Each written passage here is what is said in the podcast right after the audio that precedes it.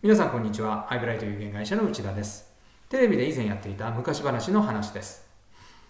海に住む大男が村に現れては食料を奪ったり村人を驚かしたりして悪さをするため住民がとても困っていました。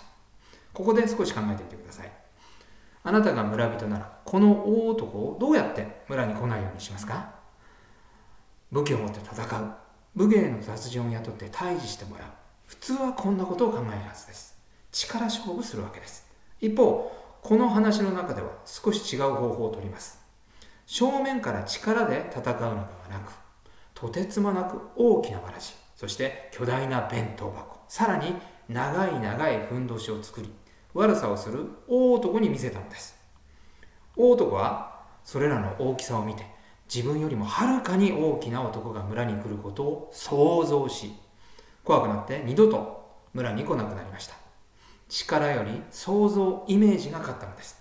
これは保険営業でも成功のキーワードになると確信しています。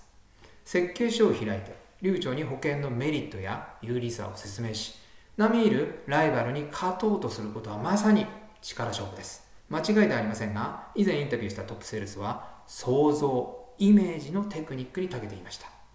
売り込みを全くしません。つまり力勝負はしないのです。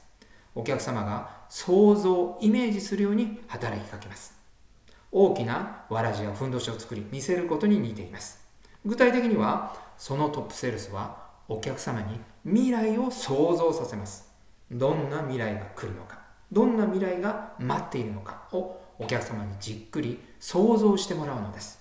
すると、間違いなく未来の変化をお客様は実感します。未来の変化に対応する手段を考えていくと手段の一つで保険が必要になり結果として保険が売れてしまうのです。